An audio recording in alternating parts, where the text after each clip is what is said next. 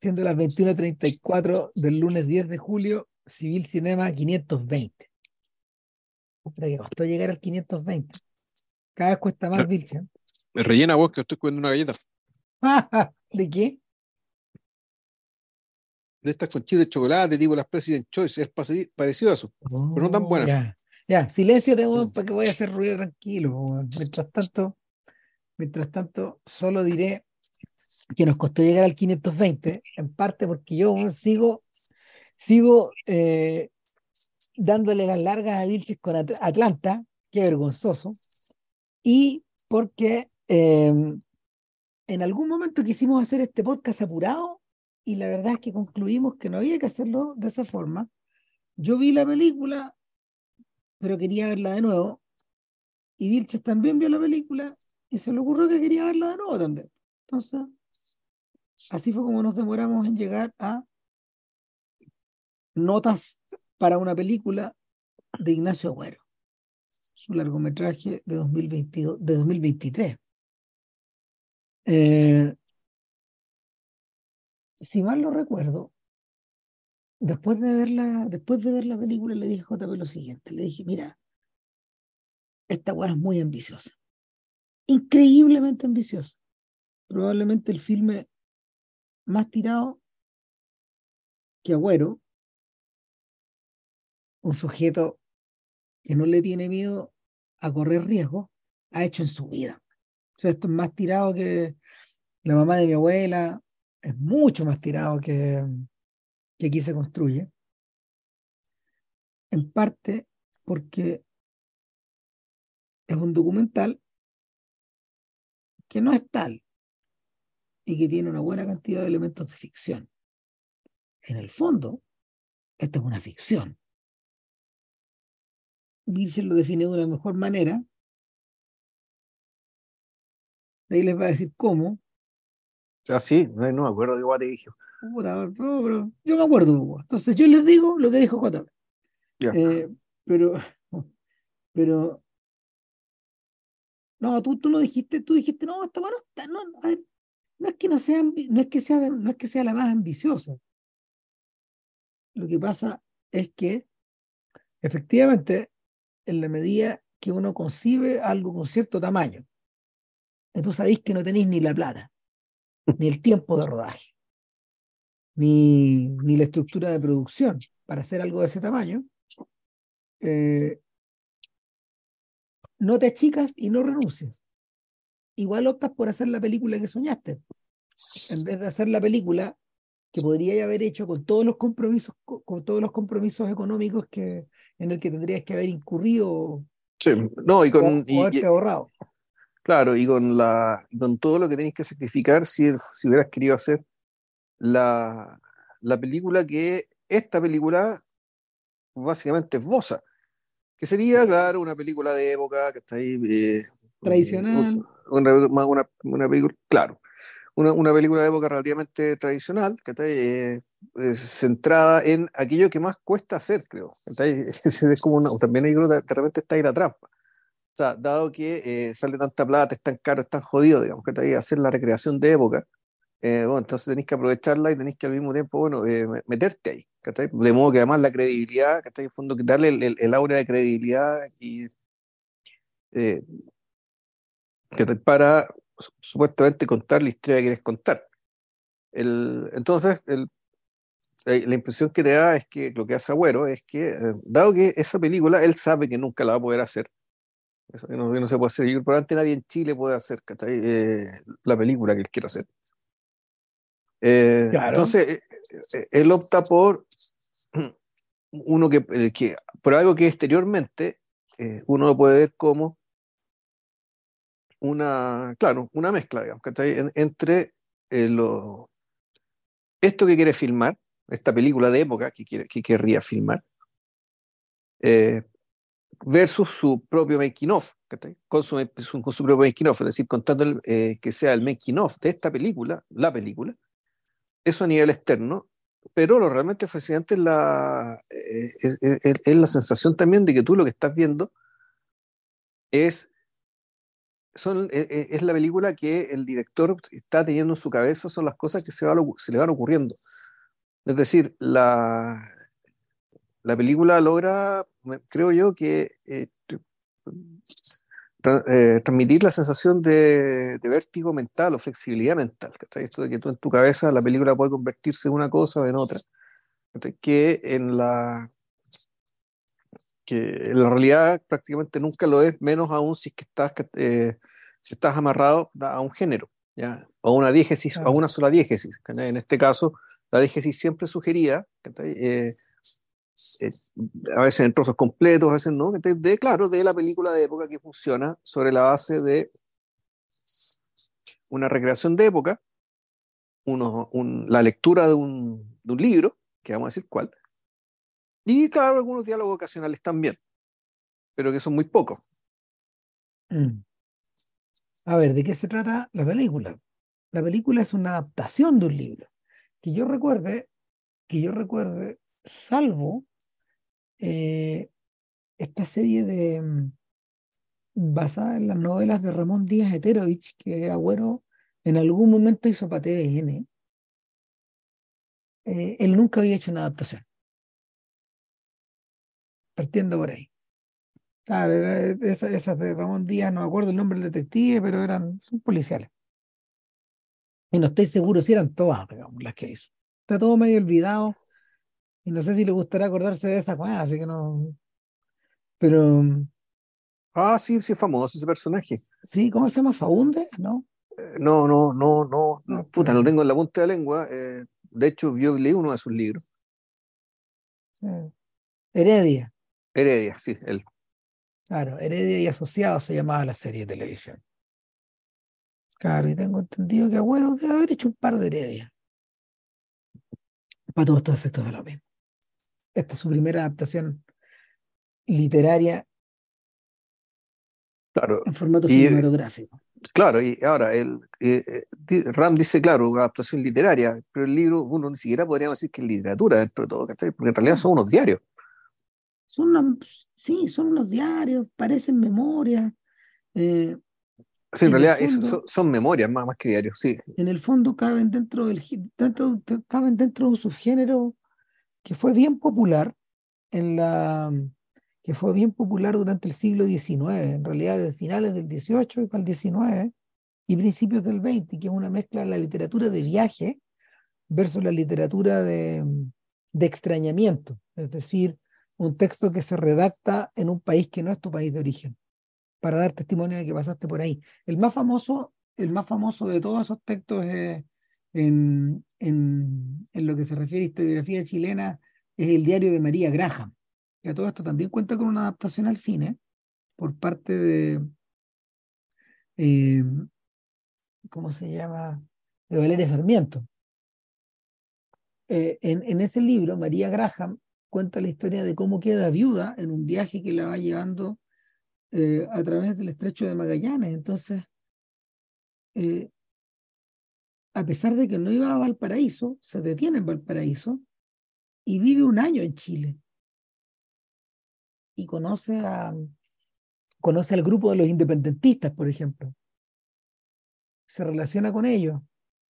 Y luego continúa viaje a través de Argentina y no sé si existe un diario en Argentina, pero sí existe un diario en Brasil de María Graham.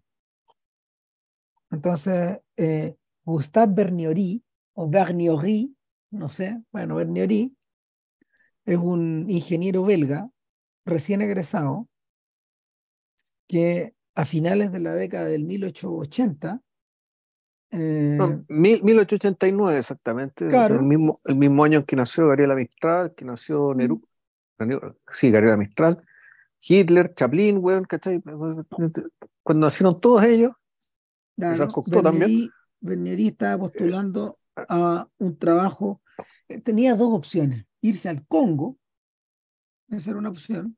Bueno, tenía tres en realidad, ser un, un ingeniero insignificante, haciendo pega de escritorio en Bruselas, y dado que eso no está en su naturaleza, tenía la opción de irse al Congo, eh, al, corazón de las tinieblas, literalmente, eh, Eh, y la otra era, bueno, venir para acá. Claro, eh, y, y, enrolarse en la mm, enrolarse en la construcción del ferrocarril, eh, del ferrocarril tramo sur. Em, el tramo que encontró, entiendo que era el de Victoria Tolten, ¿puede ser ese? Pero, también con ramales, porque, por lo que entiendo, porque y también había una, está estacionado en Angola, entonces creo que puta, hay un ramal de Angola a Coyipuyi, eh, que ahora no es el tren por el cual circula el tren que se va ahora, o, el tren, el tren, el, tren no, no, pasó por Angol, el tren por mucho tiempo, digamos, que, queda directo. Mm. se pasa por Cuyibú y ahí se llega a, Victoria, después Lautaro y finalmente a Temuco, un Temuco que está recién construyéndose. De hecho, como, como una avanzada, eh, como una avanzada de la de que lo que él llamó la pacificación. La pacificación se produce, claro, eh, y él la menciona también, eh, y, explica, y explica por qué se produce, básicamente porque antes que él, eh, porque llegó un europeo antes que él, solo que en vez de ser belga era francés, y solo que en vez de venir armar un ferrocarril, básicamente se declaró rey. ¿Por qué? Porque mm. no había soberanía chilena. Entonces, y como, y como Aureliano I, si cualquier persona relativamente familiarizada con la historia de Chile ha escuchado por lo menos hablar de este personaje el rey de la Araucanía. el rey de la Araucanía, que se declaró como rey de la Araucanía y eh, con una relación, eh, una relación, no recuerdo cuál es el nombre, digamos, dentro de los códigos diplomáticos, pero relacionada con Francia. ¿ya? Sí. ese el sentido dependiente de Francia, pero sigue siendo rey y soberano, eh, al menos ese territorio. Entonces, era, era, era, un, era, era un gran chanta el rey de la Araucanía. Mm, claro, pero para el, Estado chileno era como que si, se te viniera a meter Francia, que hasta ahí armarte un territorio que te separaba el país entre eh, la zona central y Chiloé. Claro. Y, la otra parte del sur, digamos, más, más, al sur donde estaba la, zona mapuche. Entonces, por eso se, e, e, eso acelera la, eso acelera la, la, llamada pacificación, que ahí la podemos llamar puta, espolio, limpieza étnica, bueno, el nombre que se nos ocurra. Y, y, y, hecho eso, a los pocos años después, llega Bernieri a consolidar esto, efectivamente eh, alargando la vía de comunicación principal más, más expedita que el entonces, que era el tren, ¿ya? para hacer efectiva esa soberanía. Ahora, el tema es cómo cuenta todo esto. Están pasando, espérate, están pasando muchas cosas en el Chile de esa época. O sea, primero que nada, el proceso de, el proceso de poblamiento del sur, llevado, llevado adelante por, por, Vicente Pérez Rosales, mandatado por la presidencia, va viento en popa. Pero, claro, los límites que tiene son los límites, son los límites impuestos por eh, los caciques. Efectivamente. el, tratado de, de Tipahue, que acaba de salir a, que, que, acababa por lo demás de salir a colación porque eh, se interpuso un, un, recurso, creo que ante la Corte Internacional, respecto de cómo ese tratado todavía es vigente. Lo que está haciendo Chile en esa zona es una ocupación. Es decir, eh, la, relación entre, eh, la, relación entre Chile y el, el, pueblo mapuche es una relación entre iguales y donde Chile reconocía al otro como un Estado. Entonces, en la, medida que, en, la medida que se produce la llamada pacificación, lo que hizo fue una ocupación ilegal con lo que está haciendo Israel de Palestina. Mm.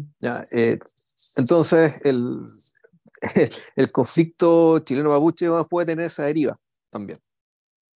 Y puede terminar judicializándose a, a, ese nivel, digamos, a nivel de justicia internacional. El, en paralelo, Chile no ha ganado hace mucho tiempo la guerra del Pacífico, hace relativamente poco, 1882. Y está terminando el periodo, está terminando el periodo de Domingo Santa María, que a, su vez es un, es un, presidente que tuvo efectivamente su, su, ejército estuvo dividido en dos.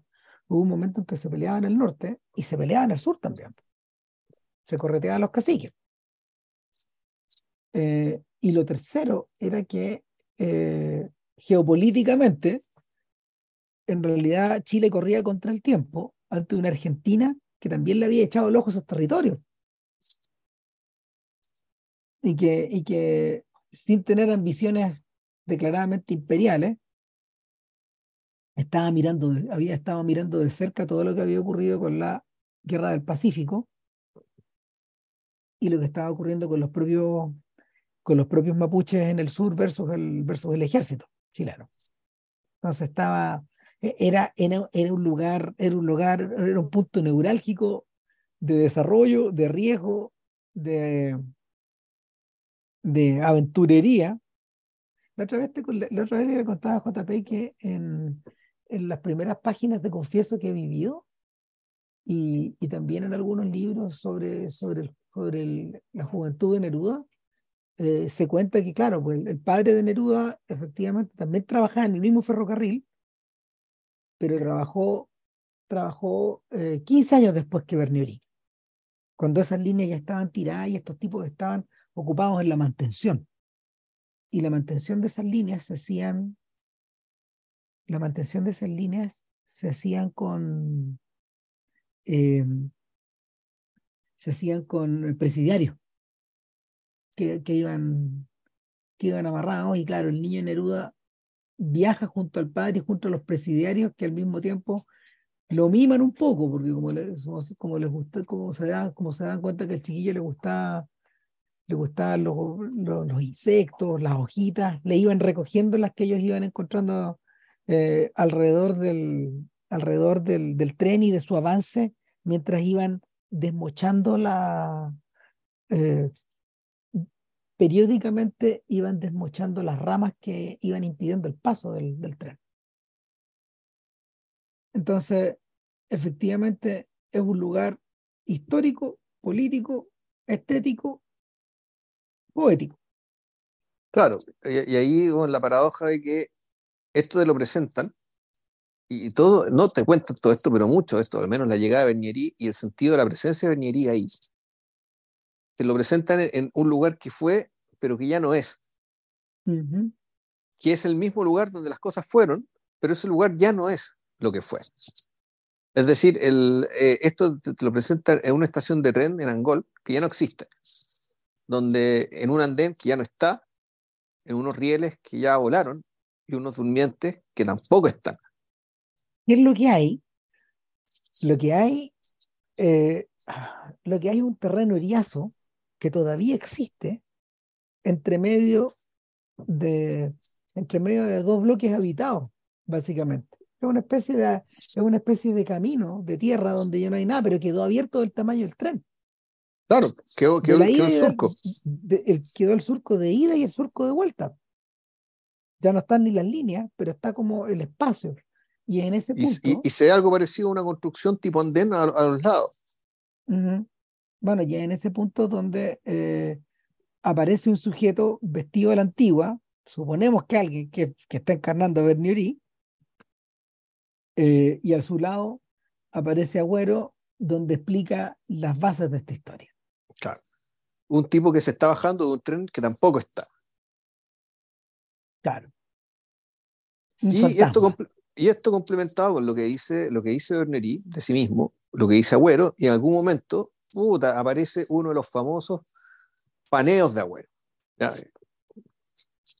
Los célebres, inconfundibles paneos de Agüero, digamos, puta, para mostrar, bueno, qué es lo que queda, qué es lo que hay. Eh, entonces el efecto siempre es un poco el mismo, un poco hipnótico, a veces, a veces el enfermo, eh, a, veces eh, lo que ve y lo que se, lo que se escucha se reafirma, a veces son contradictorios o, son, o simplemente no dialogan. Eh, y aquí, claro, mientras se está dando vuelta, el, el, se está haciendo este paneo eh, de, perdón, 360 grados, eh, efectivamente nos están contando que nos están contando más o menos lo que le acabamos de contar. mientras lo que se ve es puta, no, no, no siquiera alcanza a ver Angola, alcanza a ver este sitio, este, sitio de Eriazo, unos muros, los grafitis, eh, muros pintados, Algo más bien desolado. Claro. El Agüero, Agüero intenta una estrategia que, como decía JP recién, que es como triple.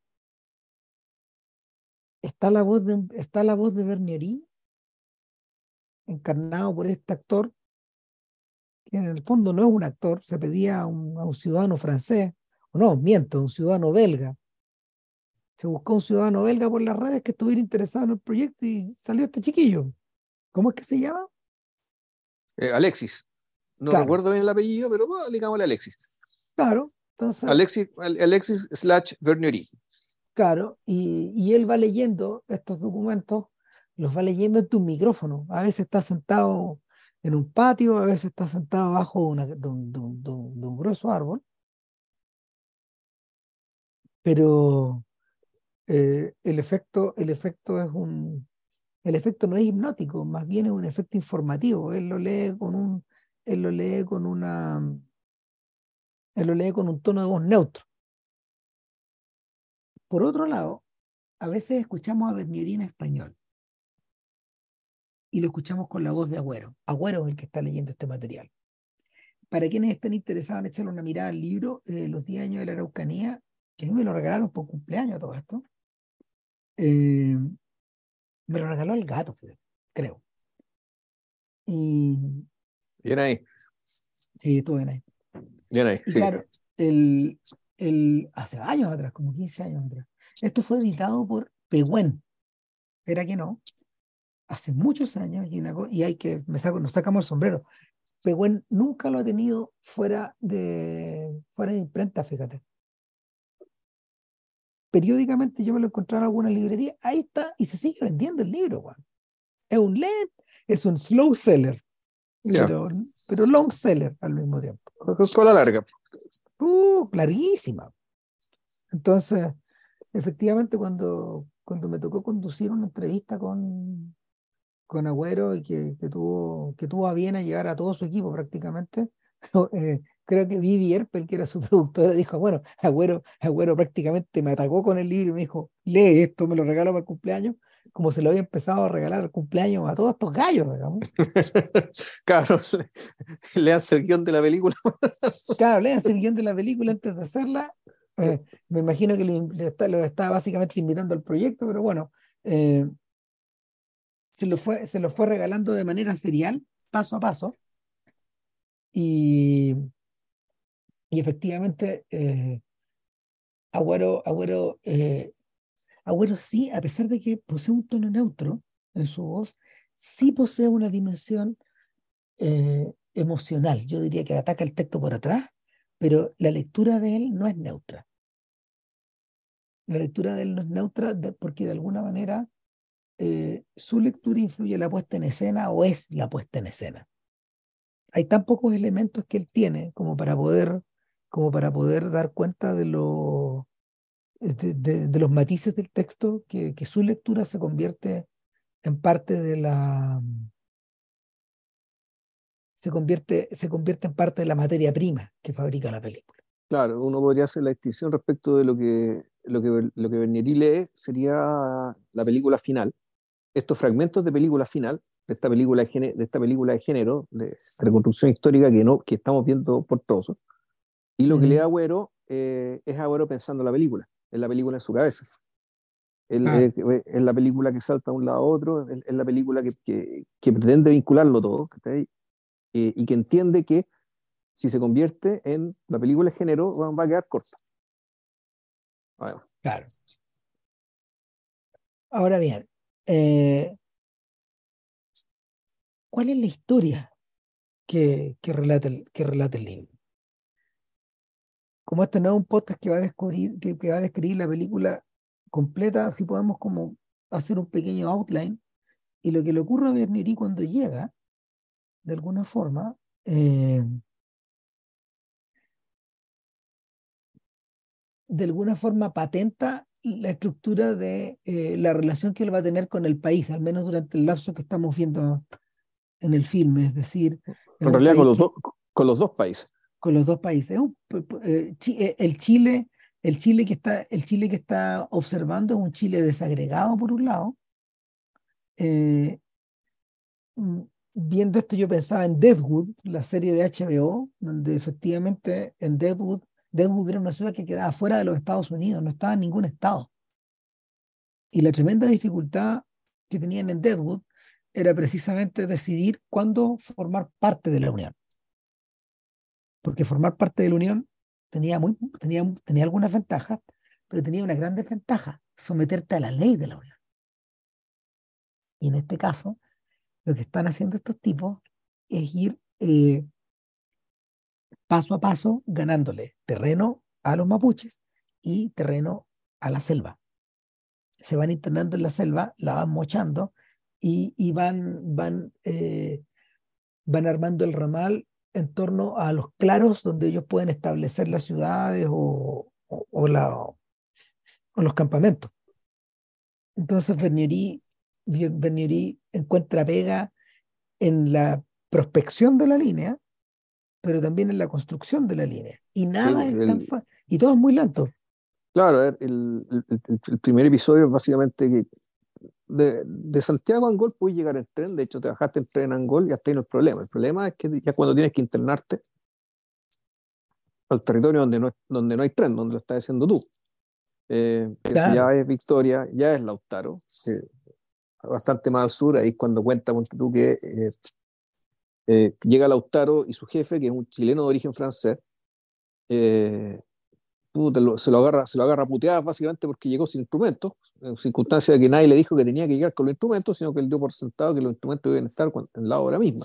No, usted se me devuelve a Santiago. usted vaya, vaya, a comprar el instrumento y vuelva. Así que puta, eso es lo que entra, lo, lo que entra con el pie izquierdo, pues bueno, el, lo liquidaron, pues.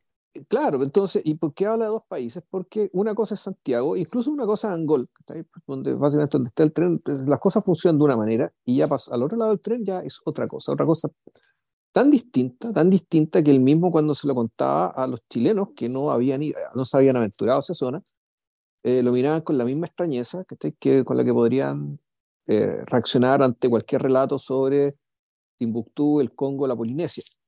Ya, en fondo, aquí teníamos el, a 600 kilómetros de Santiago, eh, está, esos 600 kilómetros de Santiago tenían la misma distancia que los 10.000 kilómetros que podría estar bueno, Numea, ¿cachai? la Polinesia francesa, o Tahiti, igual de lejano, o cualquier lugar de África. Era realmente otro mundo, un mundo, un mundo bien pensado, digamos, que para el Santiago, eh, para, el, para, el, Santiago, el santiaguino, digamos, y la gente con la que él, eh, con la que él se, se relacionó cuando llegó antes de partir hacia, hacia la Araucanía. Claro, y era gente bien colocada, gente de la sociedad chilena, gente que hablaba francés, de hecho. Bueno, hay que hacer el apunte de que en realidad la sociedad chilena siempre fue muy afrancesada. hasta, eh, el cuiquerío era francófono, sí. Claro, hasta prácticamente el golpe militar. O sea, de hecho, eh, hubo mucha cobertura, hubo, hubo, mucha cobertura como de los canales franceses durante el OP y la gente, o sea, había una buena cantidad de sujetos entrevistados que hablaban directo en francés a las cámaras. O sea, seleccionados y todo, pero ellos hablaban en francés. Bueno, en fin. no, bueno, eso eh, era y, también por, la educación. Si hay Armando Uribe, este tipo Armando Uribe, Jaime Guzmán, todo, todo, era, era, era, yo diría, incluso diría que era más, más francófona que anglófona por cierto, mucho más. 70-30. Sí, sí, el, el, el, gringuerío en realidad es posterior al 74. Y, el, y claro, invariablemente las opiniones eran de este tenor.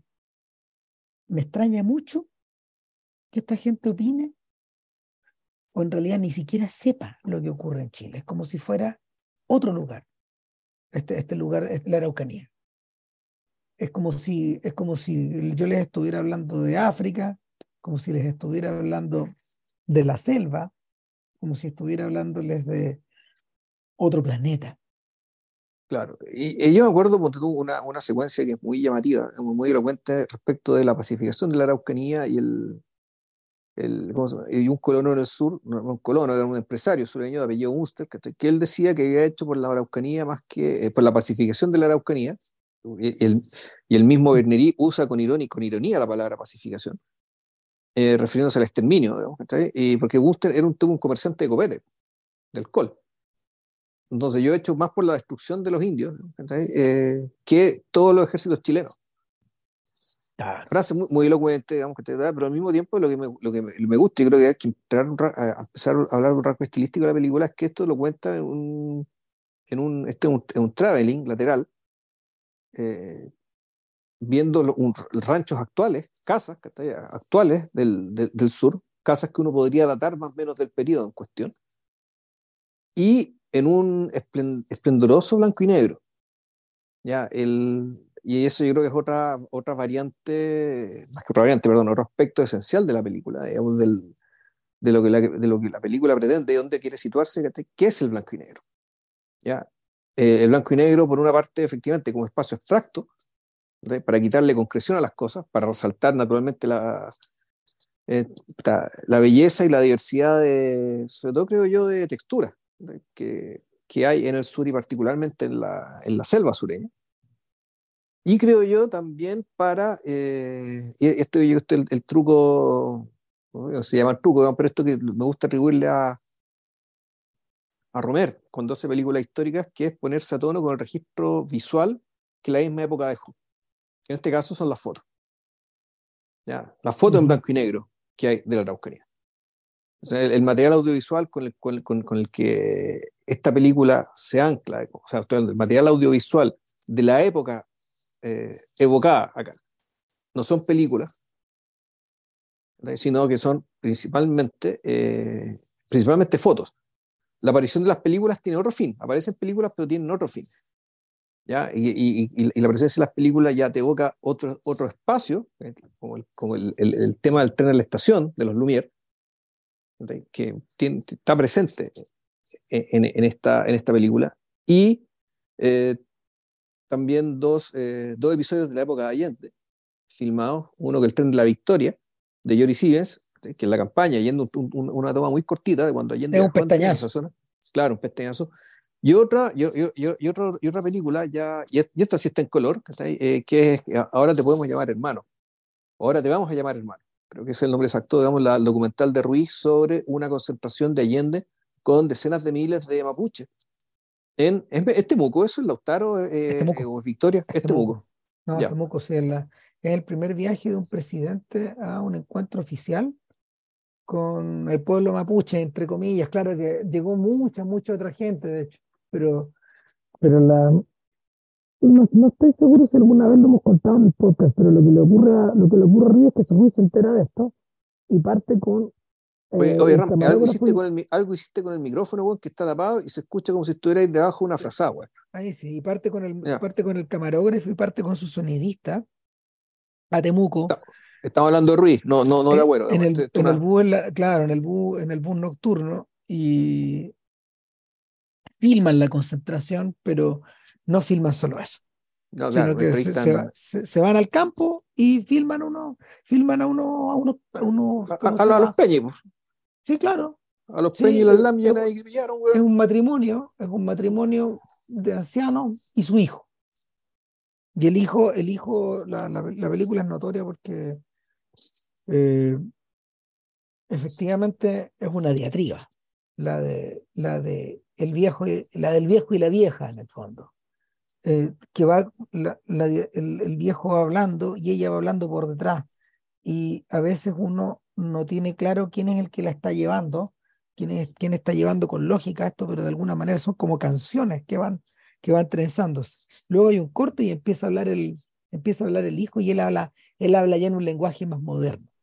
Eh, más moderno, en el sentido que lo otro, lo otro claramente es casi un lenguaje lírico, es casi una es casi un lamento. En cambio. tiene, eh, tiene, el ritmo, efectivamente, tiene el ritmo y la, la, el, la, la parsimonia, digamos, el, el, pulso del lamento. en, cambio, este, este, este, otro, muñeco está discursiándole a. Habla golpeado. Sí. Habla golpeado, habla desde cierta ideología, habla desde, habla desde cierto lugar en el fondo, un lugar que claramente no es Chile. Ahora, interesantemente, la única persona que habla en español en la película es Allende. Y el extracto que tenemos, que está hablando en eh, es, es representativo del 70% de lo que se dice en la película. Ahora, esto es importante que lo mencionemos así, porque va a pasar algo al final, cuando, cuando, cuando, ya estemos más avanzados, vamos a volver a esto. Em, no sé si mencionaste además las fotos, las fotos, algunas que están en el libro de Bernieri, otras que también, otras que pertenecen también a otros libros de, de, fotografía o de dibujo artístico de la época. Eh, claro, lo, que, lo, que yo, lo que alcancé a decir era que las fotos, eh, que claro, esas fotos son el ancla, eh, son el ancla audiovisual real, digamos, que tiene, que tiene esta película para referirse a ese, a ese, periodo y por lo tanto su propia baleta, por lo tanto, hacer esta película en blanco y negro es para ser coherente con esa, con esa ancla. ahora, interesante, la película no te obliga a no te obliga a, a, valorar al mismo nivel estas cosas y durante una buena media hora va y viene en todo esto, va y viene utilizando todos estos elementos, al punto de que quien la ve por primera vez se confunde un poco, obligado a navegar entre medios. Y, parte y, la confusión, de hecho, es parte de la es parte del viaje. No es que te perdáis, digamos, pero tampoco estáis encontrados mientras la vais mirando. Sí, bueno, para mí yo, no, yo no me sentí para nada al revés, yo creo que para mí entendí bastante pronto que el, el o al menos, más, más que no sé si es que entendí, al menos construí en mi cabeza una interpretación respecto de lo que estaba viendo, era eh, en el fondo una secuencia, eran, eran, los, los, esbozos de esta película inexistente, eh, con todas sus ventajas y muy pocas desventajas además. No, mira, yo, vi, yo, vi, yo vi más desventajas y más anarquía en la primera pasada. Ya. Eh, sobre todo de cara a cómo se desarrolla después, porque efectivamente, pasado el primer tercio de película, el tono cambia. Y el tono cambia básicamente por dos razones. Uno, porque Bernieri ya está, ya está sentado, entonces eh, Agüero utiliza a Alexis y lo lleva, lo lleva, mm, lo lleva a escenarios reales donde, por ejemplo, él va caminando a través del claro, del claro de un bosque pronunciando palabras, palabras en Mapuzungun. Y, y, que en el subtítulo van con su correspondiente en español. O eh, bueno, observa, hay otra parte que le están enseñando a también. Claro, hay otra parte donde le están enseñando, pero se ve la se escucha la orden de Agüero y dice, dele nomás. ¿Cachai? Y ahí le, enseñan a contar. Claro, usted tú, y, que se queda mucho rato pegado con la con no poder pronunciar el 10. El 10. El, el, ¿Por qué? Básicamente porque la R, que nosotros llamamos R, y que en tanto la R como la R eh, no es igual a la R mapuche como se escribe. que, es una S. Es una, es una, es una especie de Marry, el Marry, sí. Una Algo así. Claro, es el, el, y de hecho, ese Marry 10, Marry Chihueu, 10 veces venceremos, es ese Marry, por el 10. Claro. Y lo tercero es que empiezan las cartas. Y, y, ese formato, ese formato se mantiene, son cartas a su madre. Muchas. Consulta, el, eh, ¿esas cartas también están incluidas en el libro? O sea, el libro son memorias por un lado o diario y con las documentos, incluidas. Claro, sí. Ya. Entonces, entonces, claro, eso, eso va, eso va creando como un entramado, y es un entramado que es un entramado que a veces tiene una estructura media criolla, donde, por ejemplo, él hace mención, eh, hay, hay, una, hay un sector que no es una carta donde él hace mención del primer gran remojón que se pegó que, casi se murió. El chaparrón empieza a llover como el demonio, eh, llegan hasta una alquería, los atiende una persona que tenía pinta de pato malo, así, así lo dice. ¿eh? Tenía una pinta de pato malo, igual que la persona que me llevaba. Así. Entonces, efectivamente pasó una pésima noche porque el, perro, no solo el, no solo el perro se recostó al lado del húmedo, sino que a mitad de la noche empezó a correr un hilo de agua detrás de él. No durmió nada.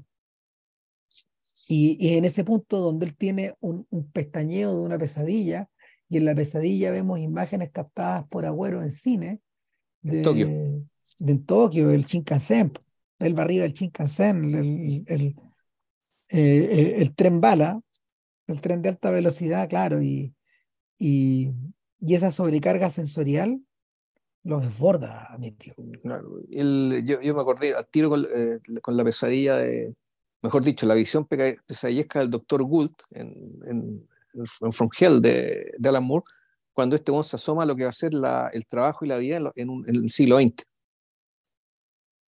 Claro. Que básicamente una oficina completamente iluminada, con gente muy domesticada, trabajando una al lado de la otra, ¿sí? pero un entorno que donde efectivamente toda humanidad ya desapareció. Claro, fregó todo. Y... O sea, en el fondo es un infierno. Claro, el infierno. No, pues, total que eh, eh, atrapado, atrapado en ese mundo y un poco abigarrado por ese mundo. Eh, o sea, no, no, sé si está atrapado, porque al revés, las, las, cartas poco tiempo empieza a decir que el tipo puta aprende muy rápido el idioma. Que... No, pero, pero, mira, yo creo que está, a lo, a, lo, que me refiero al sentido de atrapado, al sentido del cautiverio feliz. Volvemos a la idea esta del, del extranjero que escribe sobre Chile. O sea, hay un momento, hay un momento donde dice, es increíble cómo la gente toma en este lugar. Se brinda por la madre, se brinda por el padre, se brinda por Dios Padre, se brinda por el diablo, se brinda por el trabajo, se brinda por la prisión, se brinda, se brinda por Bélgica, se brinda por Chile, se brinda, llega un momento en que nadie, nadie, sabe por qué está, se está brindando. Claro. Todo se, todo se vacía de contenido y, y, y en el fondo eh, solo queda el acto, no el sentido. Y, y, y, todo, y, y, en cierta dimensión todo parece así. De hecho, claro, el... lo divertido es que ahora ya ni siquiera es necesario brindar. No, no, ya no es necesario, ese era, ese era, ese era, un, ese era un rito. Era un rito, claro, una excusa, una, una, una, cortesía, una especie de cortesía, digamos, que, que se considera parte del asunto, ahora ya no es necesaria. No, pues, o sea, y ahora pasa otra cosa más también. O sea, cuando hace referencia, por ejemplo, a la comida, efectivamente eh, Berniería hace, hace, referencia como a una especie de a una especie de procesión interminable de platos, pero también a una convivialidad desbordada, mm. Donde, donde efectivamente a él se lo trata de gringo y él entiende la mitad de lo que se habla, digamos, y se come y se come y se come, y claro, y se alcanza, en, algún momento Agüero, por ejemplo, hace que Alexis, encarnado de vestido de Bernieri, se come una cazuela a la antigua. Eh, eh, y aquí hay una duda que tiene Lucarte. En algún momento mencionan que la cazuela incluso tiene aceitunas. ¿Has escuchado una cazuela con aceitunas? ¿O será un problema en la traducción? No, yo no sé, yo creo que es posible que, que sí. Ahora, ojo, allá en el, el, sur no es zona aceitunera, po. No, po. Es un misterio, a lo mejor no sé, también sí. se la echaban porque, bueno, echarle a esta weá era el no era una, ultra, era una rareza, sí, po. Claro, es como echarle una trufa encima. Puta, una weá que viajó muy lejos para poder ahí, ahí echarle, sí, darle un toque de exotismo al plato. Claro. Ahora, me encantó que esa cazuela tuviera, ponte tú, un, un, un choclo con los granos discontinuos, así como si fueran dentaduras británicas. O era como un monstruo ese choclo. Eh, un, choclo de, un choclo de verdad, pues, sí. El, el sentido, el sentido, lo conversamos, fíjate que lo conversé con David Bravo, el director de foto de la película. Eh, yo le pregunté si había una, eh, eh, la relación que tiene la película con la belleza y con la forma en que se deja rodear de belleza es bien impresionante. O sea, eh, eh, eh, no solo es marcada, sino que es un ejercicio que a ratos parece buscado. Y él me dijo que no, que no había sido así. Me dijo, lo que pasa es que tenía que estar atento a muchas cosas, y cosas, no habían cosas necesariamente más lindas que otras, pero sí había cosas que necesitábamos buscar y mostrar. Ahora, aún así, yo tengo la impresión de que es una película que, en que el contraste entre, el contraste entre, lo, entre la belleza y lo grandioso, que no parecen cosas que se... O sea, se produce un contraste entre la belleza y lo grandioso, no sé cómo.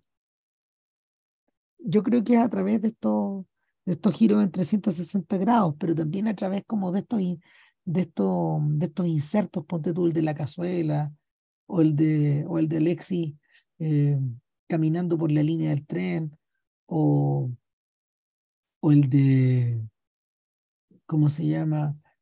o el del propio Alexis eh, chupando pipeño eh, en un local, digamos, mientras otras personas se le acercan y le conversan, personas, personas actuales que le hablan en español. Claro, y él, que en, alguna, en algunos momentos creo que él está vestido de, actualmente y en otras está disfrazado de, disfrazado de Bernerí. Claro. Mientras, eh, ocurre esto. Y no, no es, ¿cómo se llama? No hay un método detrás de esto tampoco. A veces está y a veces no está, digamos. Claro, todo lo que además refuerza la tesis de que, de que, de que esto es lo que está eh, imitando sería un pensamiento muy libre y muy fluido de un cineasta armando su película. Sí. Oye, pero tengo un problema, creo que no es nuestro personaje, no es Alexis, porque yo me acuerdo que Alexis de Poncharra es el, el otro sujeto, el otro francés que sale en la película. Espérate. A ver. Dame un segundo. No, no, sí. Eh... Dame un segundo. ¿Ya? Porque aquí todo es posible. No, nuestro personaje se llama. Claro, nuestro personaje se llama, espérate. A ver, Alexis Maspreuve, eso es. Sí, pues se llama Alexis, estoy seguro que el, actor se llama Alexis, sí. Sí, tenéis razón. Claro, lo que pasa es que constantemente en la película aparecen, aparecen, eh, aparecen eh, miembros, de, miembros de, la, de la producción. Por ejemplo, está Tejani Steiger en algún momento. Ella es productora ejecutiva junto con Viviana Erpel y Amalric de Poncharra. En algún momento aparece la Vivi poniéndole alguna ropa, ¿cachai? O, ella no está encarnada de nada. Eh, pero por otro lado, a veces está Tejani disfrazada de una persona de la época y el mismo Amalric de Poncharra.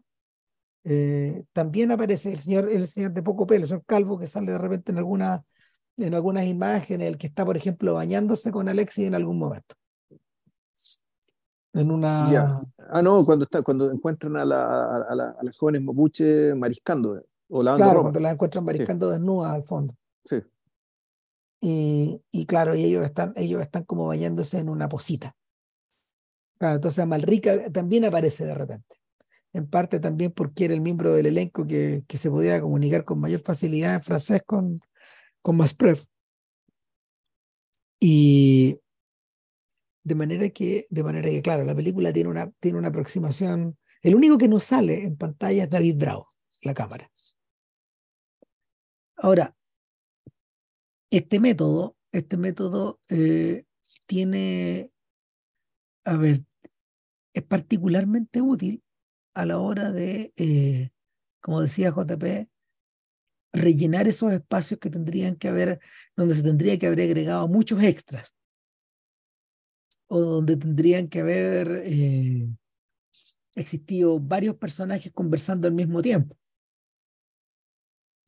Agüero no, Agüero no lo disfraza, pero de alguna manera se sitúa con una pata en ese, con una pata en ese mundo argumental y con otra pata en el mundo del, del esquema o del sketch, o del, o cómo se llama, o del borrador. Claro, y que ponte tú, hay una secuencia que está muy bien lograda, que, que, está, que, está Alexis eh, encarnando a, a Björn y, en, y él lee, aunque lo lee Agüero, digamos, eh, eh, donde, se, donde él camina, en un lugar donde se, se está produciendo un episodio que no vemos, pero que lo imaginamos con el relato que es el de la huelga. Claro. Que podría haber habido harto actores, harto extras haciendo, metiendo ruido, ¿cachai? Puta, puta, que están, están, quejándose porque no les han pagado. Y claro, el, esta situación se resuelve así. Se resuelve básicamente con relato con, y con la puesta en escena del sujeto del, eh, puesto en, el personaje en el lugar donde esto habría transcurrido. Claro, el más de todos estos personajes, claro, son, son, unos fantasmas, digamos, evocados por el, por el relato. Mm el más irónico de todos estos momentos es cuando, cuando, cuando se arma la tremenda protesta, digamos, porque, porque no llegó, no llegó la plata, weón, de, no, no, no, no llegó, no, llegó, llegó el jornal el día viernes. Claro, no depositaron, weón. o sea, en realidad no era depósito, era depósito, era plata en plata.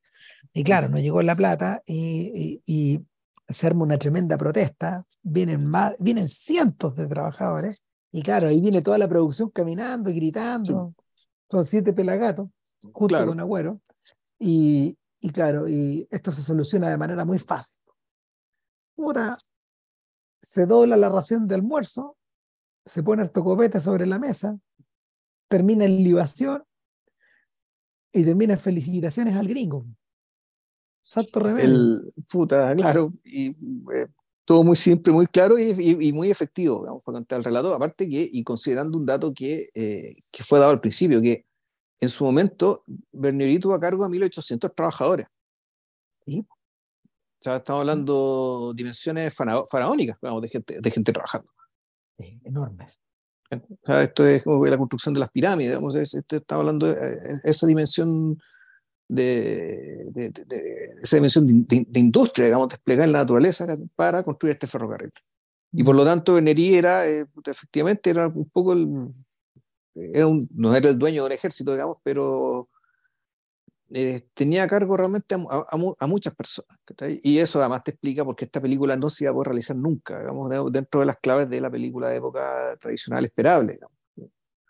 Era hacer lo que el viento se llevó, no sé, digamos, una cosa así. Claro. Claro, de hecho, eh, a pesar de eso, cada vez hemos girado ante la alternativa de tener que representar este pasado. Eh, hace poco, Blanco en Blanco, Blanco, en Blanco eh, hizo esa, esa operación. Y ahora esta película de los colonos, esta película argentina, esta Con película director chilena, chileno. claro, esta película argentina con director chileno que dicen que es película chilena con director chileno, pero no es tal, bueno, eso fue asunto para otro día, bueno.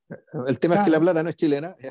Claro, no, no, y, y bien por Felipe Galvez que pudo hacer su película, pero claro, es un filme ambientado en, este mismo periodo.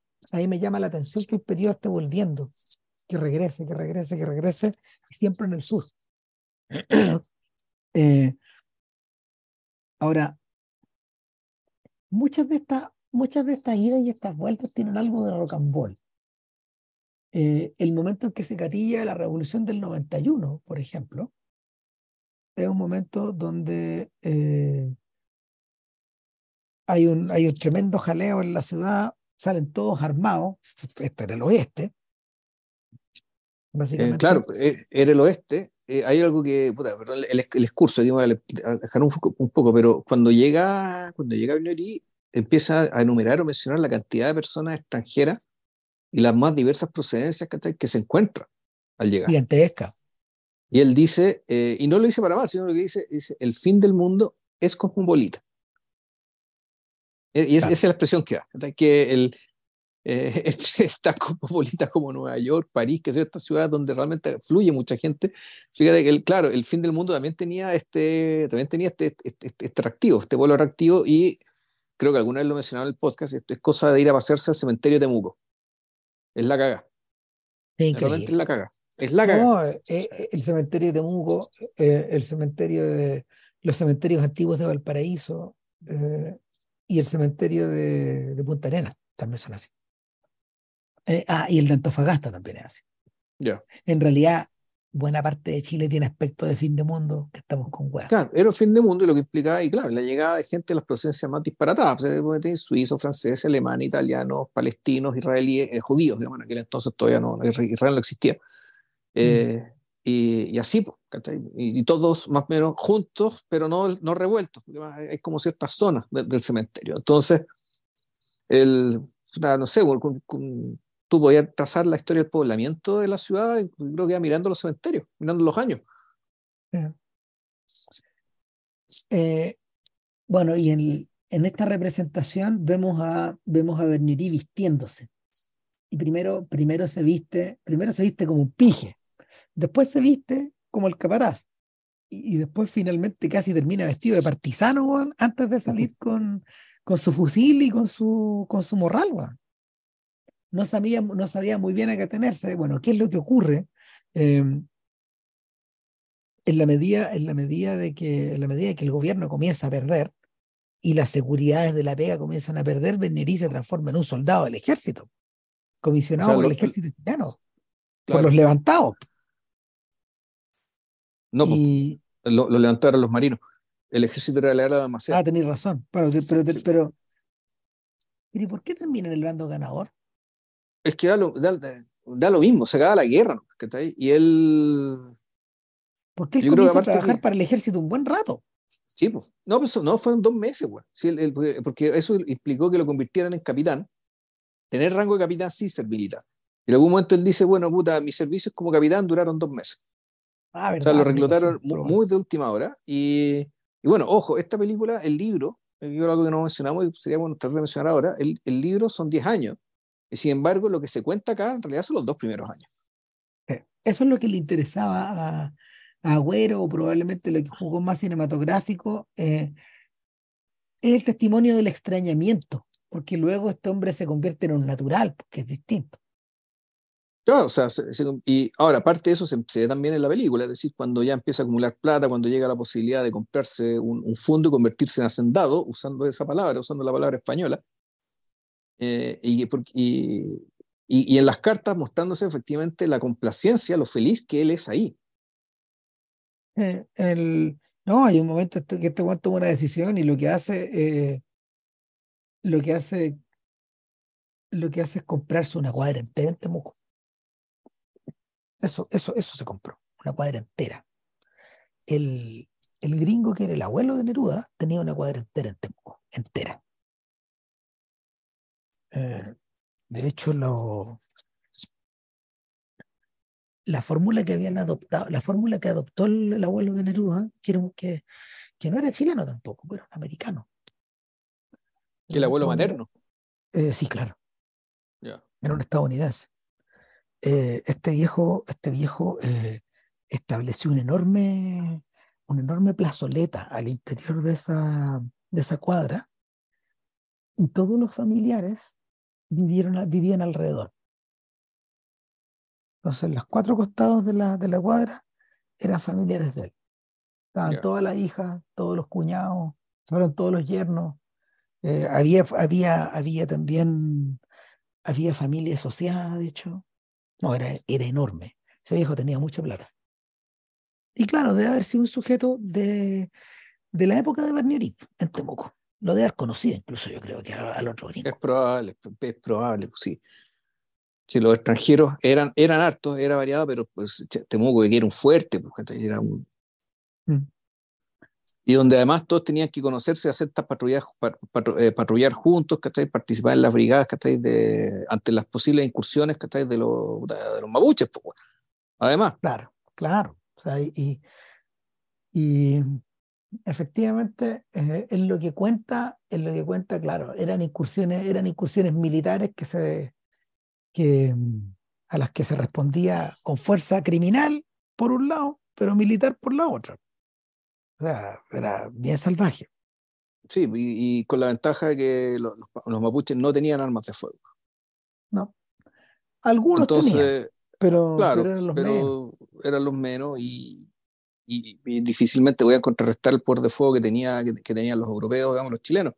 Bueno, Entonces, y- el, y aquí nos metemos básicamente a, a la otra parte Ah. de esta historia, exactamente. o, o a su corazón, si se desea. Claro. eh, eh, yo le pregunté a Güero si efectivamente estas dos secuencias de diálogo, estas dos secuencias de diálogo, Que, una está dicho, de- cerca o de monólogo, de, ¿cómo? de monólogo, que están una cercana a la mitad de la película y la otra cercana al final. Claro, y, y, y, y, los dos relacionados con los miembros de una familia de apellido Melín. Sí, Eh, uno, es un, uno es un hijo y el otro es un tío, hasta donde entiendo yo.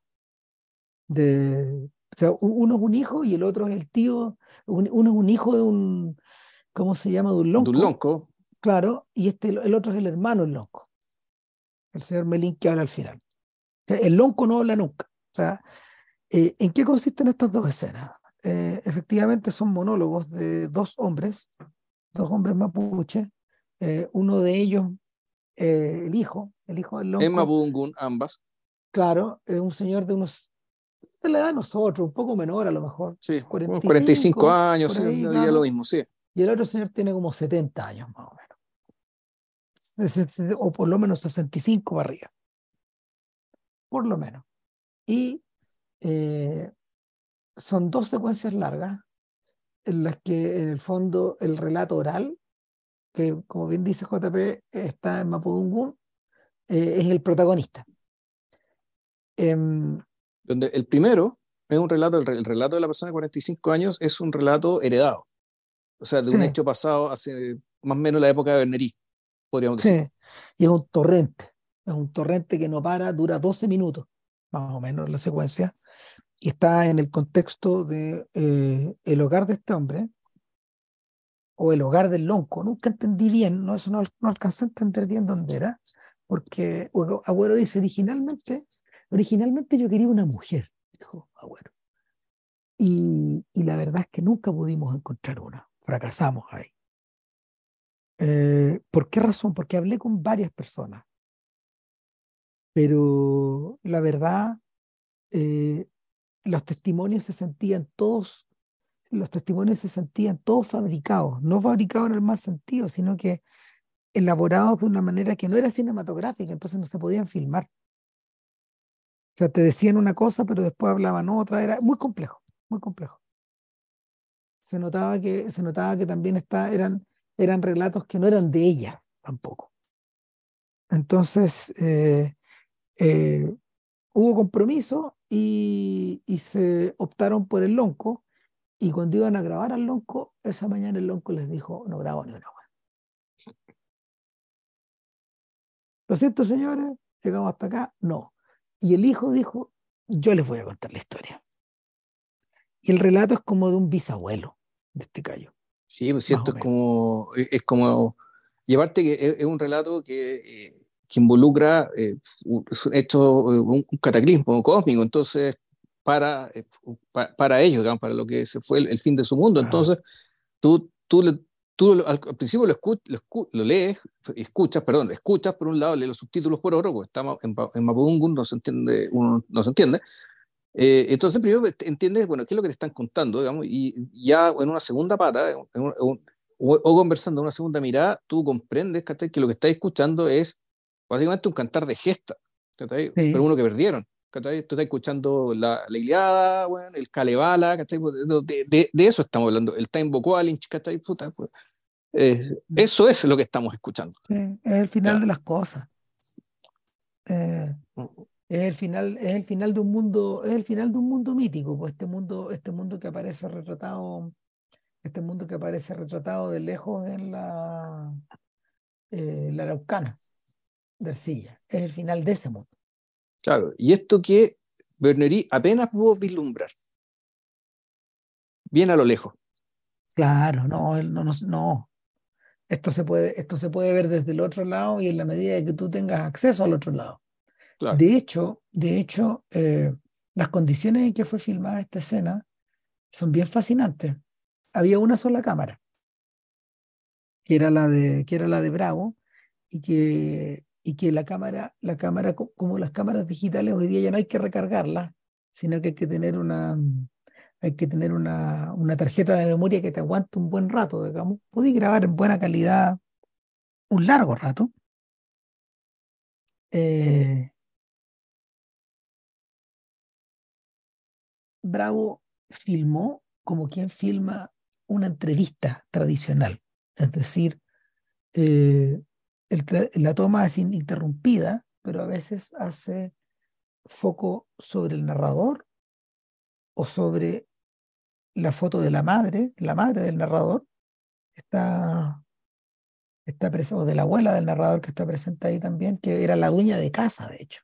Después nos explicaron en, esa conversación que la dueña de casa de alguna manera estaba presente en toda la, en toda la, toda la toma, a través de esa foto. Fallecía ya y, y luego la cámara, la cámara hace un, hace un salto no natural y vuelve a hacer foco en, en, en Alexis, que, en, en Alexis que ya no estaba encarnado de Bernieri, sino que como, como miembro del equipo escuchando, y luego en las personas que están a su lado, que son parientes, y luego más allá, y va y viene. Y, eh, el mismo agüero que también aparece, si el, recuerdo, eh, el mismo agüero que está en una orilla, etcétera. Pero claro, yo le pregunté a Bravo, bueno, tú lo hiciste sí pensando que en algún instante se iban a producir cortes, por ejemplo. Sí, me dijo. O que uno tenía que, o por ejemplo, que se podían colocar insertos, que es la Poner el inserto después, el montaje, que es lo típico. Es, es la manera tradicional de hacer un documental. Además que había un, un, problema extra. Eh, el, el traductor de esta secuencia, el traductor de este, de este monólogo, estaba fuera de la casa. Porque era, un lugar pequeño y eh, se permitió el mínimo, la mínima cantidad de personas. adentro. La, la máxima que podía entrar, digamos, sin, sin problemas para que la cámara se pudiera mover. Y el traductor se quedó afuera. Y el traductor iba por detrás como dos minutos. Más o menos. Porque van tomando notas. De hecho, Agüero me comentó que uno de los tremendos problemas que tuvieron para poder desarrollar esta secuencia, eh, o para poder entender qué era, es que trabajó más de un traductor en la secuencia. Entonces los traductores a veces divergían. Y una, Mm. vez, que, una vez que se obtuvo un texto, eh, una fusión final de, de, toda la, de todas las personas que trabajaron en la traducción, Agüero decidió, esta toma no la puedo cortar. Tengo el relato completo acá. Claro. Y de, y de alguna manera esta es la toma gemela de aquella en que un peón anciano ya, en, de, de, un, un peón La, de, la, la mamá de mi abuela le contó a mi abuela. ¿O no? exactamente. Eso, ¿no? Cuando cuenta Claro. su vida, pero aquí lo hacen cuenta su vida de- del principio hasta el final. Claro, pero aquí, lo, lo- aquí usan el paneo, donde te muestran básicamente los cerros de esta zona de San Javier. Claro, pero la diferencia es que la mamá de mi abuela, le contó a mi abuela, está filmada en 35 milímetros, no, en, 10 en Super 16. Y en Super 16 tú puedes cargar una cantidad determinada de tiempo arriba de la máquina, de- arriba de la, maga- del magazine, que le llaman. Entonces, eh, entonces eh, Inti, Inti Briones, que era el director de fotos, alcanzaba a captar una cantidad determinada del diálogo del caballero y luego tenía que volver a cargar. ya. Y por eso, por, es- por eso ya ahí no, no- si no hubiera que toma- a- a- aplicaron este mega insert, digamos, que fue el, el paneo.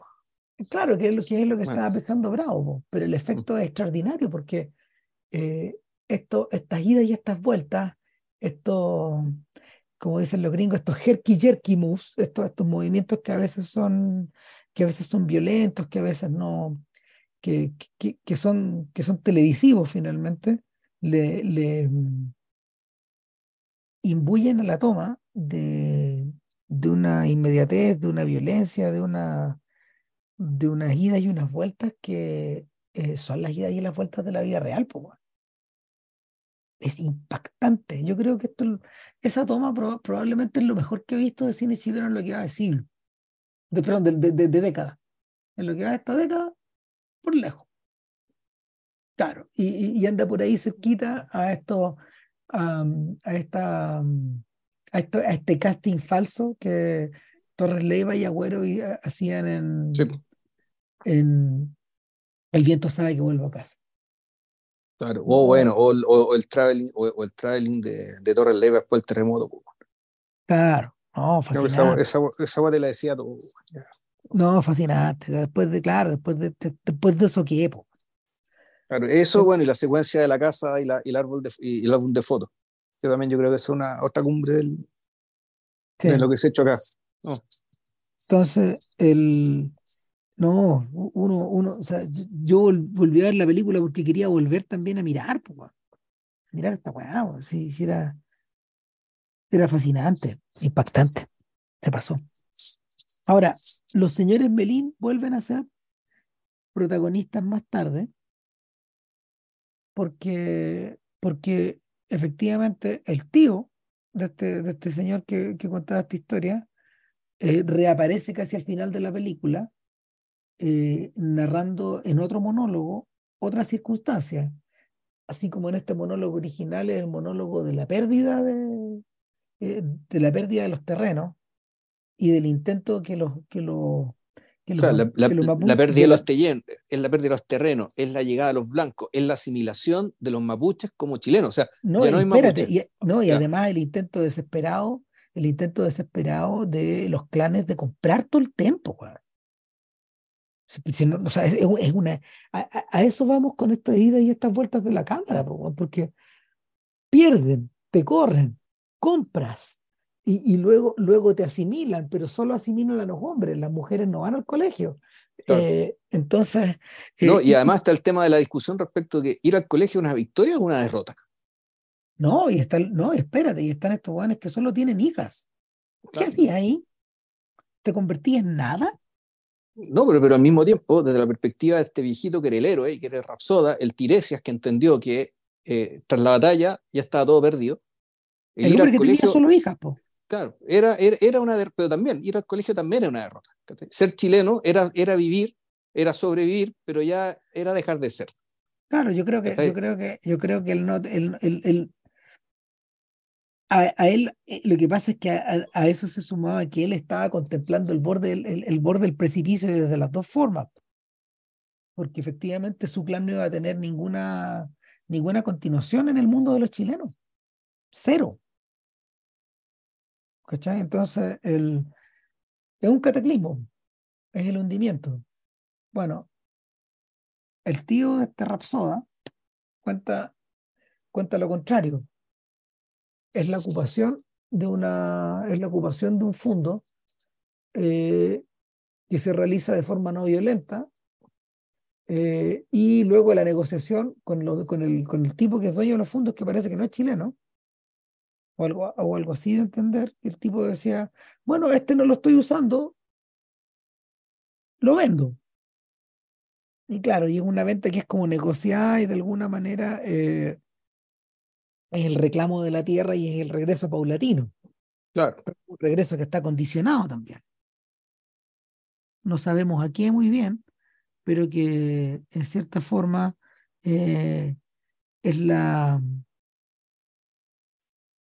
Fíjate que es, imposible no pensar, es imposible no pensar en esa secuencia de una forma ambivalente hoy día, sobre todo ya en este mundo de, de los estados de excepción que, que, se llevan prolongando durante, desde hace más de un año.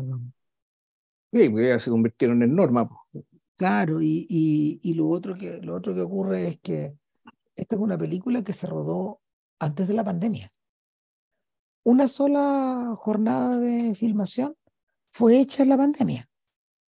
Todo el resto se rodó antes.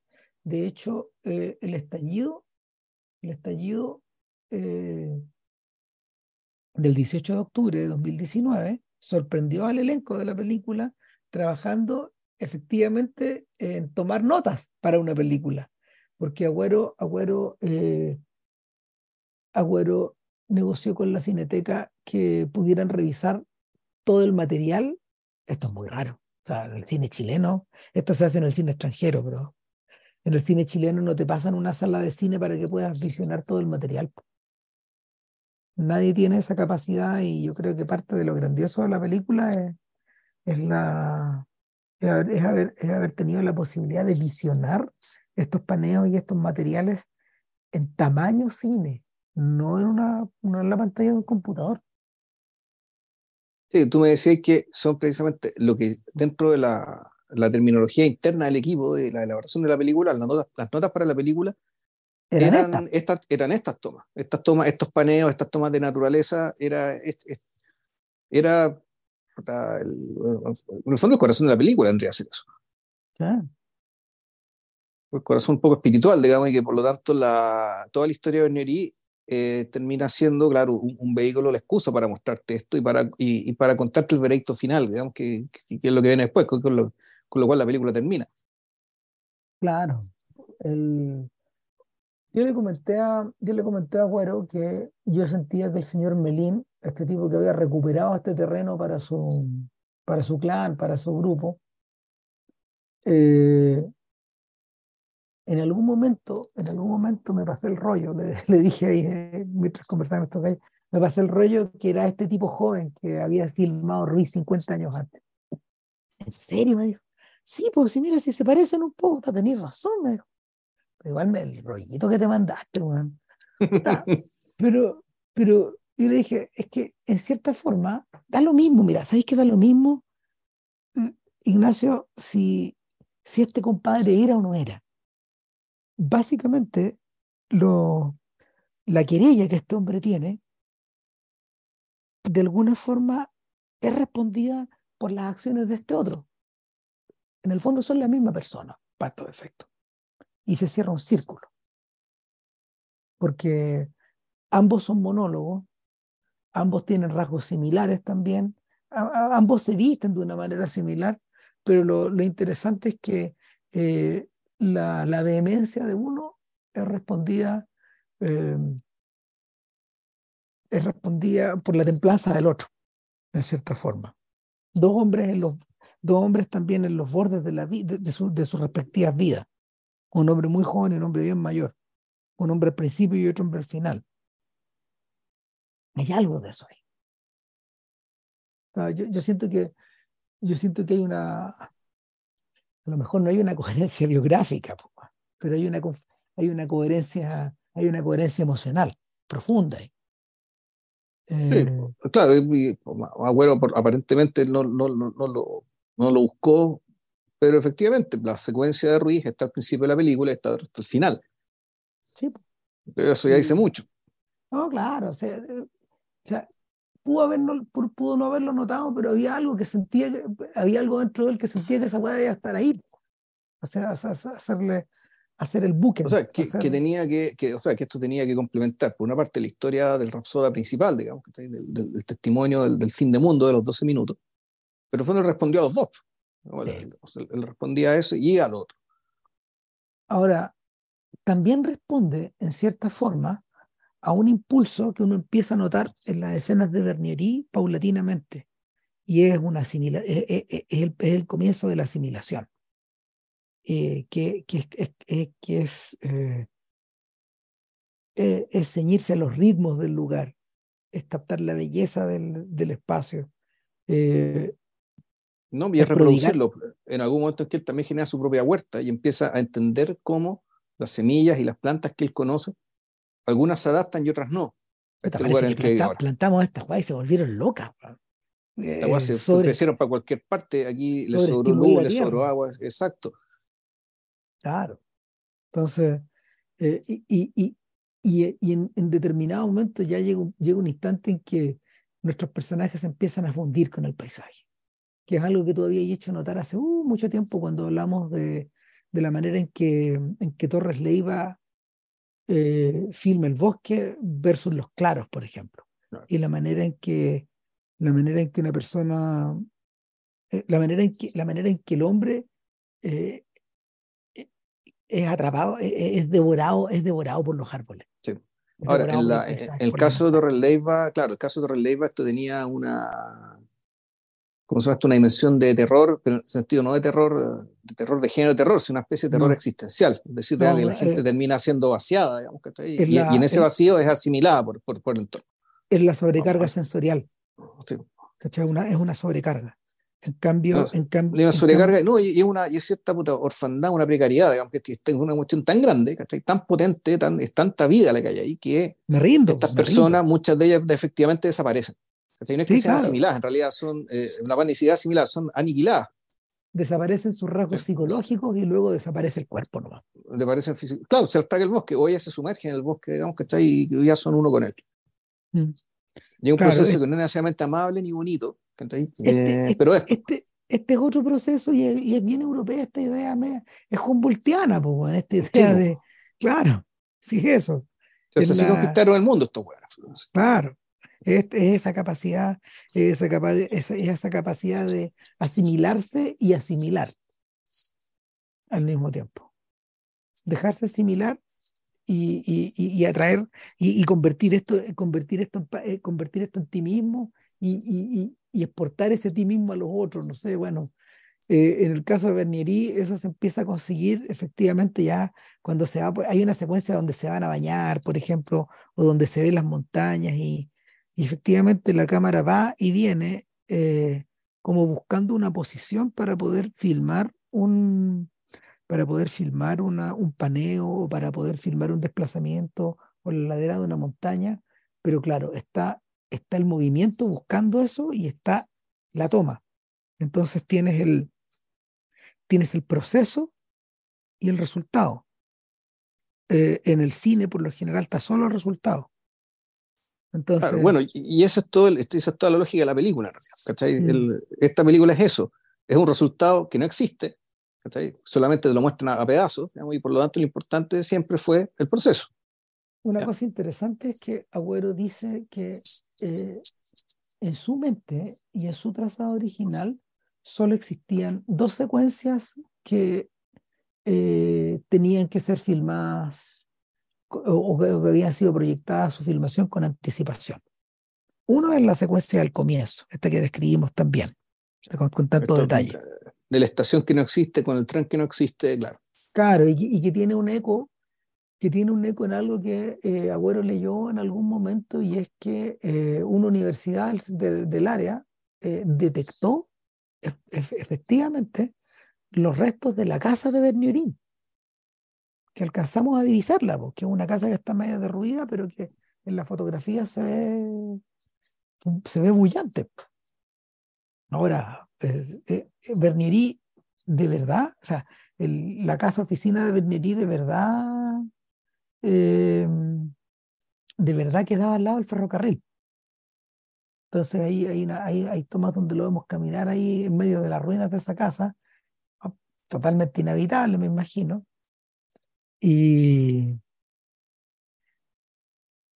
y, el, y, fusionando, fusionando pasado con presente, ficción con documental y ensayo o notas con la película en sí, porque hay un momento donde en el, en el, paneo vamos de izquierda a derecha y eh, en la izquierda aparece Alexis como un mochilero, poco menos, y en la derecha aparece vestido, en total solución de continuidad, vestido de mm. Bernieri, y luego la cámara hace de derecha a izquierda el mismo paneo, sin cortar, y volvemos a ver al mochilero irse. O sea, este, está bueno el efecto especial, digamos, está, bastante bien armado. esa es una manera de referirse al tema, pero, pero yo, creo que, yo creo que la otra, la otra forma de fondo eh, es efectivamente el remate de la película, que es doble, donde tenemos donde repentinamente la película salta, salta hacia el futuro, hacia el momento en que Bernerí se va, eh, 1898, 9, por ahí. 1889, claro, es cuando son el final de los 10 años, donde tú no sabes qué pasó en esos 8 años. No. Uno, uno, presume que efectivamente eh, ya se convirtió en un chileno más, que está ahí, y eso, tampoco se explica entonces por qué se va. Claro. Ya, eh, no, se, habitó tanto que se aburrió y no, no, te, No te acordás que te comenté que en algún momento, que no estaba señalado en la película, pero en el libro sí, eh, eh, Bernieri, eh, a Bernieri llegó a acompañarlo a su hermano menor. Ah, y murió acá. Y murió acá el hermano menor. Y esa puede ser una de las razones por las que él se fue. Ya. Por ejemplo. Y, Claro, pero la película no te lo dice, lo que hace es pegarse el salto desde, desde la asimilación a que a, una especie de toma de conciencia, eh, una, una, no sé si es una iluminación o un, un sincericidio, eh, eh, que él en su momento y, con, una con una toma con un traveling, eh, un traveling mirando la selva, y, la selva también clareada, digamos, porque ha sido despejada, porque hay árboles botados, qué sé yo donde Benedí mm. básicamente reflexiona que lo que él ha cometido es un crimen. Y que al mirar la selva y a mirar su propia obra, después de 10 años de estarla perpetrando, se da cuenta que él básicamente lo que hizo fue, eh, eh, fue tratar de matar a Moby Dick, eh, o algo comparable. él cometió un crimen, un crimen cósmico. es, un movimiento, es un movimiento de cámara que va arriba del tren, similar al que vemos, por ejemplo, cuando, cuando se habla de Bunster cuando se habla de Munster y, la vanagloria de su propio crimen, en el fondo, o de su gesta. Claro, y, que además, y por lo tanto, y hay diferencia de, de, la secuencia de, de, la secuencia de Buster, que es más o menos al principio, esta secuencia ya viene después de los dos testimonios de los eh, de las personas Melín, de la, de, la familia Melín, por lo tanto, tú, tú, además, que tú te, eh, eh, hace, te hace sumar uno más uno con una declaración, una declaración que uno escuchó alguna vez eh, de, de, Gastón Zulet acerca de qué es lo que defendían los mapuches. ¿Y por qué peleaban tanto? Y decía, claro, los mapuches lo que defendían es que estaban defendiendo el paraíso. ¿Ya? Y el, el, punto está en que, el, y eso en cierto sentido no te lo cuenta en esos términos, el primer testimonio del Rapsoda, pero eh, Bernery, al irse, se da cuenta de lo que él hizo fue básicamente destruir el paraíso. Y por lo tanto, y, esta declaración final, antes de entrar ya al epílogo de la película, te termina cerrando todo, todo, el, todo, todo el, sentido de lo, que, de lo que acabas de ver. Claro. Que es un proceso, de, es un proceso de desecración que está asociado a cualquier, eh, a cualquier ocupación, a cualquier conquista, a cualquier, a cualquier viaje hacia lo ignoto también. claro, por lo tanto no es una mera... Por lo tanto, dado que esto no es un despojo cualquiera, esto no, no, no, es, no, es una propiedad que cambie de manos, es otra cosa, por lo tanto, lo que, lo que la, y esto ya está absolutamente inferido, digamos, de parte de uno como, como espectador, es, es que el origen de este conflicto es tan particular y tiene, esta, y, tiene estas ramificaciones hacia, hacia, hacia la tierra y hacia los cielos, digamos, que está tan grande que eh, no sabemos si siquiera si va, si va a poder ser resoluble. ¿no? Al menos en los términos, eh, en los términos políticos convencionales y menos en los términos legales y policiales, bueno, que vienen de la derecha, porque bueno, es tonto, eso no entienden nada, pues, pero ni pues, siquiera ni siquiera ampliándolo, digamos, que está hacia lo más, entre comillas, político, de resolución del conflicto, esto, esto es una cosa que además va, va mucho más allá incluso que eso. Pero por otro lado, insisto, cualquier proceso de, cualquier, cualquier proceso de ocupación es la destrucción de un paraíso. Al final, eso es lo que también parece, eso es lo que parece sugerir la película, que, que es, es lo que procede además. Es, es, es fatídico. claro, depende, porque la, no todas las relaciones de los pueblos con sus tierras eh, es igual. estamos hablando de, los pueblos con su entorno generan relaciones de distinto tipo. Entonces, puta, está, pero el apocalipsis de los aztecas es medio similar. sí, no, claro. la, expulsión de los, la expulsión de los árabes de España. También, pues. Eso fue un cataclismo gigantesco. Y, con, la, con la salvedad de que ellos ni siquiera, ellos se sabían que ellos, eh, que ellos no eran de ahí, que ellos llegaron, digamos, lo conquistaron y lo disfrutaron como, como nunca. Y cuando lo perdieron, efectivamente, fue el fin del paraíso. Ahora, eh, el, o sea, eh, bueno, hay, que, hay que ver eh, también la palabra, el, la, palabra paraíso también es una, digámoslo, también es una traslación, digamos, que de, de, contenido. Y es una traslación, es una traslación, mira, eh, podría ser una traslación en términos, en términos occidentales, y si te, y si te devolvís más, está judeo-persa, digamos. Mm y, de ahí para atrás no sé si te podéis devolver más, pero claro, no sé si, no sé si, no sé si cabe, por ejemplo, para los chinos, por ejemplo. pero, su manera, ellos, pero de su manera ellos también sufrieron ciertas desecraciones similares. Eh, bueno, Agüero tenía, tenía plena conciencia de que la primera toma de la película era como era, tal cual, y la última toma de la película era como era. ¿Cuál es la última toma? El equipo volviendo derrotado y entristecido arriba de una camioneta, encabezado por Alexis al centro y todos los otros en los bordes, en silencio. ¿Qué es, lo que se, ¿Qué es lo que se escucha al principio de la película? En la primera toma hay un buque en el agua filmado con con el zoom, con el zoom a, su máxima capacidad y se escucha, se escuchan unos toques en la, en la, puerta. Tres, tres knock knock, toc toc toc en la puerta. Y luego se vuelve a repetir, que son los mismos que escuchamos en la toma al final también. Otra vez el toc toc toc. Es un gesto medio ruisiano ese. De, de incorporar, la, de incorporar ese sonido de... Son las campanadas de medianoche, po, Claro, esto que todo esto se vaya así como entrar y salir de una pieza. Sí. Ah, como entrar y salir también, weón, de una cárcel. También. O, o, o, al revés. Eh, eh, entrar, entrar, entrar a esta casa, claro, bueno, en fin. Nada, gran película. Eh, sí, yo creo que, yo creo que, no sé si Agüero va a volver a, va, a volver a, a, ¿cómo se llama?, aventurarse con este nivel de osadía. Yo creo que esa es la palabra, esa es la palabra que yo le, que yo le asignaría a la aventura, sin duda. la osadía de haber filmado su propia épica, su propio... O sea, es, es- claro, es una épica. Su propio filme lado, gesta. y, y, o sea, es- sí, pero al mismo tiempo es también, es como aquí se construye, en ese sentido es hermana aquí se construye, es, es, una forma muy lateral de, Y de la abuela eh, también, pues claro, hermana de la abuela.